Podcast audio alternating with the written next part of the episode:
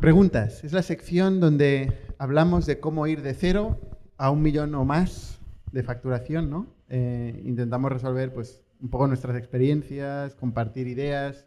Además tenemos a un maker hoy, o sea que aún mejor. ¿Quién quiere preguntar primero? Venga, dispara. Me interesa la parte de growth de marketing, porque a veces lo que más cuesta, tío, en plan, pagas anuncios, influencers, o sea, eh, haces como seis proyectos, decía él, para meterte ahí un canal, ¿no? No sé, que... ¿Cuál es la pregunta? Pues qué herramientas ¿Qué es han lo que si- funciona de os han sido más útiles para crecer. Repite la pregunta, por favor. ¿Qué herramientas os han sido más útiles para crecer? No, no diría herramientas, diría Cosas. mindset, ¿no? O sea, al final, eh, una cosa que hacemos es, eh, tenemos muchas ideas, ¿vale? Eh, todas las ideas tienen que tener siempre un problema. Al final, las cosas que hemos detectado que nos ayudan a crecer más es resolver problemas. Todas las ideas tienen un problema detrás. Si hay una idea feliz, es probable que fracase. Entonces, lo que hacemos es intentamos calcular el, el impacto que pueden tener esas ideas, implementarlas, y ordenamos por impacto en el negocio. ¿no? Y de esta forma pues, podemos priorizar el trabajo y empezar a trabajar sobre proyectos que pueden tener más impacto. Herramientas, pues mm, no te, no te sabría decir ninguna si eh, no utilizamos nada especial ni hacemos nada, nada muy concreto. ¿Y eso os hace crecer más que los anuncios y los influencers? Es que esto, es, esto de que igual hay que hacer una cosa u otra, creo que es un poco falsa dicotomía. Es decir, al final para crecer lo tienes que probar todo. ¿no? O sea, es- ¿Y en qué porcentajes estarían un poco el crecimiento? O sea, ¿qué porcentaje tendría cada uno? Influencers, ads. eh, Otro tema, que es un, un- has abierto muy melón, es que la atribución, coger atribución por cada acción es una tarea muy complicada. Son los padres. Son los padres. La atribución son los Y lo padres. único que, lo que lleva es a discusiones y a egos, bajo mi punto de vista. ¿no? Porque si, si eh, tenemos que decir, no, este equipo ha generado esto, el performance marketing esto, al final es un, tienes que, para mí es un único equipo, ¿no? Y ese equipo, pues, eh, puede, la atribución global sí que tiene sentido, ¿no? Pero es muy complicado coger y que te diga por canal, eh, pues igual performance marketing es más fácil, ¿no? Porque las métricas son más sencillas, sabes lo que te cuesta, sabes lo que te cuesta, sabes lo que has ingresado, es más fácil. Pero es muy complejo, ¿eh? Y yo no tengo forma de, de decirte, este canal es el que funciona. No te sabría decir. Yo te digo- recomendaría que lo probaras todo. Que dices, vaya putada de respuesta. Pero es la realidad, ¿eh? Es que la vida es una putada. es que si fuera. O sea, al final. Si una, no, la tecla no existe. Si, si existiera la tecla, estaríamos todo el día así y ya está. ¿No? Al final es un conjunto de teclas, ¿no? Hay una metáfora muy bonita, que es que si no tocas muchas teclas no tienes una canción, ¿no? Si tocas una sola tecla, eh, pues no. ¿Esta es tuya? No lo sé. Está bien. Ojalá sí. si no es mía, no te sé decirte quién es. Pero hay que hacer muchas cosas y probar. Y ahí irás aprendiendo, irás, irás iterando, irás viendo qué es lo que mejor te funciona, lo que peor te funciona, y vas desarrollando como una especie de intuición. ¿no? Es verdad que es importante no probar todo a la vez, de primeras.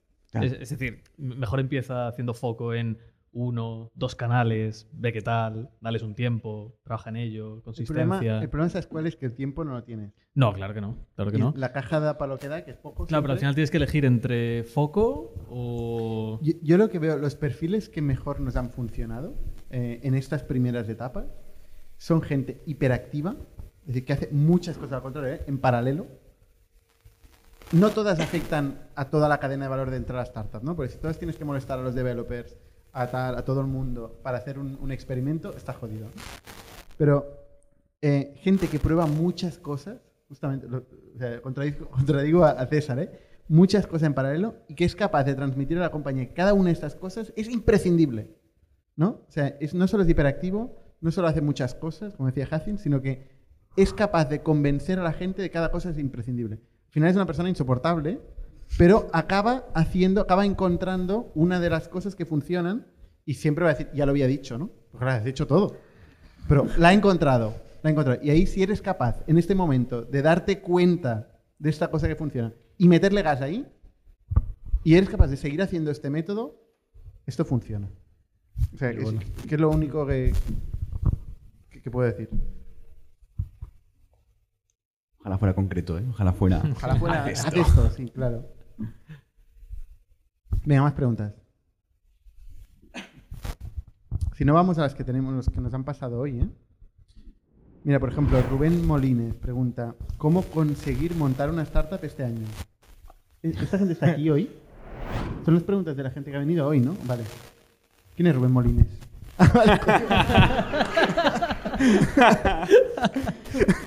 Perfecto. ¿Qué te, qué- bueno, ¿te puedo tirar? Sí, tira, ¿Qué te, qué te frena? O sea, que... así, La pregunta es cómo conseguir montar una startup este año. ¿no? Sí. ¿Qué- qué- qué- por qué no la estás haciendo ya? Pues a ver, tengo un pequeño side project, pero al final como que me falta un poco de ecosistema, ¿sabes? O sea, lo he ido haciendo muy poco a poco, no sé cómo empezaste tú con tu side project y luego lo vendiste, ¿no? Lo vendiste el side project. Entonces, no sé, yo creo que, Que lo he te ido haciendo. un poco ecosistema, has dicho. Sí, o sea, al final rodearme de gente que me pueda apoyar para convertir esto en algo más, más sólido. No tienes cofundadores. Mm, Sí, bueno, me ayuda una chica, pero digamos que lo estamos haciendo muy lean startup, o sea, muy poco a poco, eh, lo que funciona, en- damos gasolina, ¿no? Como lo, lo que decía él, y vamos, vamos a probar otro pequeño experimento, a ver si podemos crecer también por ahí. Y no sé, muy poco a poco, eso es lo que tengo ahora.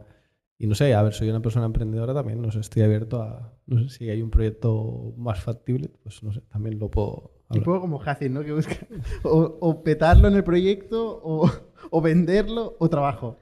Todo. Hombre, lo, de- lo del trabajo para mí es la verdad que es la última opción que me gustaría hacer, Vale. pero no sé, porque no sé, creo que estoy en un momento que, que si tuviera un poco ese, ese círculo sí que podría hacer, sí podría hacer cosas, porque soy muy maker, soy muy parecido a este tío, o sea, no sé, diferente, ¿no? Pero que soy muy ese perfil, sí. De Jacinta hay pocos, ¿eh? Hay que decir. ¿Qué te iba a decir? Es, eh, Si es parecido a Hacin, estamos fichando, ¿eh? Estoy el trabajo lo último. puede... puede- voy, a, voy a ser muy directo, ¿eh? Pero puede, puede que te estés poniendo excusas. Es decir, el ecosistema, ¿no? Eh, no, no creo que sea una variable eh, como para que frenarte, ¿no? ¿Cómo montar una startup este año? El eco- El ecosistema, o sea, ayuda, ¿eh? ayuda, por sobre, ayuda sobre todo a nivel motivacional. Nadie te va a decir lo que hacer, porque no funciona así. Eh, pero no creo que sea un bloquear real, ¿no? Eh, y luego, puede que sea que no lo tengas al 100% claro, o sea, que es como, no, tienes, no estás convencido de que... Sí que sé. Mira, este proyecto la clave que le, que le faltaría sería como alguien que tenga mucho acceso de medicina. O sea, a esos perfiles. Y puedo hacer con ellos recurrencia, continuamente hacer promociones. De esa forma, con ese tráfico ya se podría hacer bastante. Y luego me falta como generar un pequeño servicio para hacer ya una competencia frontal al mercado. Que es lo que, o sea, nos hemos metido con un infoproducto en ese mercado y queremos hacer como ya meternos frontalmente con- contra ese sector. Pero ¿qué pasa? Que para realmente hacerles un agujero necesitamos crecer mucho y eso con Nats no termina de ser rentable. Sería como una empresa que tenga mucho acceso a, a influencers de medicina. O sea, y, luego, por ejemplo, está el mercado español y luego también en Latinoamérica, ¿no? Como Colombia, Perú, mucha gente de esa hace medicina luego aquí el examen del MIR. Eh, Rubén, eh, dejamos para las cervezas luego seguir profundizando. Vamos a otras preguntas. ¿Hay alguien que quiera hacer la live? Venga. Si no, le haré las, las que nos habéis hecho. ¿eh? A la hora de trabajar, o sea, en una empresa de servicios, ¿vale? A la hora de escalar y automatizar y aparte contratar equipo para delegar en diferentes sectores, ¿qué consideráis que es lo más importante? ¿El tener el proceso muy marcado de trabajo en la empresa e incorpor- intentar incorporar a esas personas a ese proceso? ¿O dar un poco de libertad a cada uno a la hora de trabajar para que desarrolle un poco en la dirección que considere oportuna y que eso trates de implementarlo después tú al proceso de trabajo que tienes. Se nos acaba de entender la pregunta. ¿El objetivo cuál es? Si tú tienes la estructura empresarial de yo trabajo de esta forma para conseguir estos objetivos, a mí me va bien de esta forma. Pero a la hora de contratar, te encuentras con gente que trabaja de forma diferente, que puede resultar efectivo, pero no lo sabes porque no lo has probado, no lo has testeado con tu modelo, ¿le darías esa libertad o mantendrías el proceso único que tienes, que sabes que más o menos funciona? Porque igual lo de la otra persona funciona mejor. Claro, esto es un, esto es un buen tema, ¿no? O sea, sí. Dale, dale, perdón. Estoy muy, hab- muy hablador. No, si quieres hablar, Es que yo, yo lo tengo claro. ¿tú pues no? venga, dispara. O sea, yo, le- yo daría libertad 100%. O sea, libertad 100% porque esa persona al final va a ser la que, la, que, la que va a estar en el día a día, va a entender los problemas reales y esa persona puede ser la que construya un proceso que puede ser ese u otro. Si encasillas a una persona a un proceso, pues ya está. Pues hace eso y ABC y ya está. Pero si le das la libertad de pensar y de, y de, de crear un proceso que- diferente, que igual puede empezar viviendo ese proceso que tú definas, pero siempre con la libertad de decir, oye, esto está mal y quiero cambiarlo y quiero hacer una cosa totalmente diferente, darle la libertad de poder decirte eso y poder cambiarlo, creo que lo veo, lo veo clave. Esto, por llevarte la contraria, Hacin, está muy bien porque tú tienes un equipo de gente hipercreativa que tiene un trabajo hipercreativo. Pero como seas el warehouse manager de Amazon del Prat y empieces a innovar, eh, colapsa el planeta, ¿sabes? O sea, ahí hay unas reglas hipermarcadas que, que son globales, que tienen muchas consecuencias y que hay que seguir al milímetro y al nanosegundo. O sea, depende de la empresa. Pero sí que es verdad que la pregunta iba en torno a empezar a escalar. No a una empresa que ya ha escalado. Depende voy a ponerme a inventar cosas. Yo, Sí. yo- yo creo que hay dos cosas importantes cuando, cuando piensas en procesos. Uno es el proceso no se diseña, el proceso se descubre. Y la otra es que las personas son una parte fundamental del proceso. Entonces, si tienes una persona que está haciendo una cosa que has diseñado, pero no se lo cree, no está convencido, mm, no, no lo ve, al ser una parte fundamental del proceso, el proceso no funciona y vas a tener que descubrir otro nuevo. Entonces, yo me mantendría con la mente abierta, eh, sobre todo si es ahora cuando empiezas a escalar, porque es como dice Hacin, ¿no? Estas personas se van a encontrar problemas nuevos por el hecho de- del escalado. Em, pero tampoco quiere decir, en mi opinión, darles eh, manga ancha para, venga, haz lo que quieras. Eh, o sea, tiene que ser algo un poco guiado porque tú tienes muchos aprendizajes de haberlo hecho antes, em, pero tampoco, al, ser una persona nueva que entra dentro de, de hacer este proceso, obviamente mm, tiene que haber cierto margen para, para cambios, en mi opinión. De todas formas, esto es uno de los dilemas más grandes en la escalabilidad de empresas que, ha existido siempre. ¿eh? Tú quieres frescura, innovación, nuevas ideas y al mismo tiempo quieres una cultura fuerte, quieres una dirección, una visión fuerte. ¿no? Entonces, este, este equilibrio no es trivial. Eh, es distinto si es un individual contributor, una persona que hace cosas directamente con sus manos o lidera equipos o lidera grandes equipos, es diferente. Cuando las startups crecen, muchas veces incorporan senior management, eh, incorporan gente con opiniones muy fuertes, con culturas propias, y a veces joden la cosa. ¿eh? O sea, no, no es trivial. Os recomiendo el podcast de, de Spot a Home, donde Artacho explica un poco co- lo que le pasó. ¿no? Él quiso fichar a mucha gente senior y mucho ego y muchas historias, y cada uno lo suyo, y cada libertad, y ta, ta, ta, y la compañía se paró. ¿vale? Y esto le ha pasado a mucha gente. Con lo cual, eh, tener una visión fuerte, una idea fuerte, dónde está la barrera entre esto es innegociable, que para mí es la cultura, los valores, la visión, Y la ambición. la ambición, eh, ¿no? Este tipo de cosas son innegociables y dónde hay libertad, dónde... Bueno, eh, no es trivial, tampoco hay una receta ahí. Vamos a otra pregunta. ¿Quién se anima? Mira.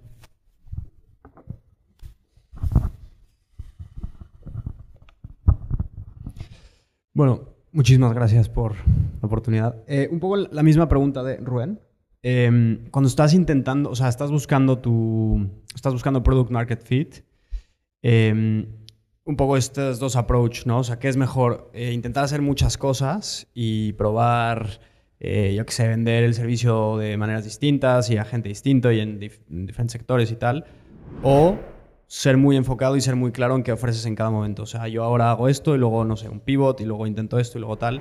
Eh, claro, dando por hecho que no, no has encontrado el product market fit. Em, ¿Puedo contestar a esto yo? Voy a quitar esto porque si no es una liada. ¿Tú has encontrado el Product Market Fit? No. Como puse en el update de inversores hace dos Es días. la que mandé, segunda frase. es la segunda frase. Seguimos buscando product market fit. Exacto. Em, yo soy más partidario de lo segundo. Eh, yo sí que creo que tienes que mantenerte siempre alerta. Es decir, tienes que maximizar el número de inputs que recibes del mercado, de tus usuarios iniciales, clientes, eh, todo lo que tú recibes eh, que creas que pueda afectar al futuro de tu negocio y al futuro de tu producto. Obviamente, siempre alerta. Pero es muy difícil explicar un producto a un cliente potencial cuando no tienes tú claro lo que estás haciendo.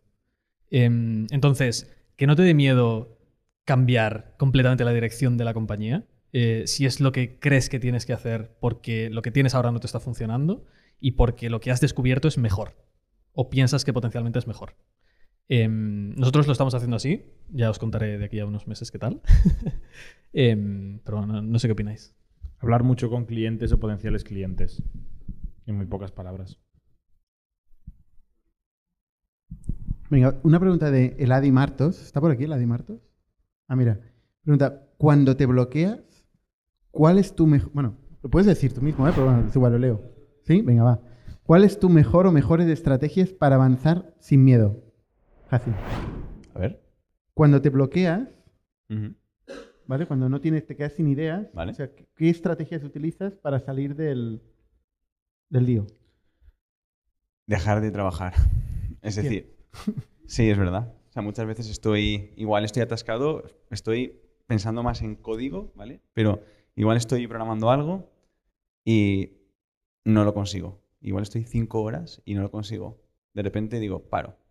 Estoy un rato, me despejo, vuelvo y era una tontería, ¿no? Eso me, ayuda mucho a desbloquearme. No sé si vas por ahí, la verdad. Pero eh, cambiar el contexto. O sea, igual tú estás en un contexto.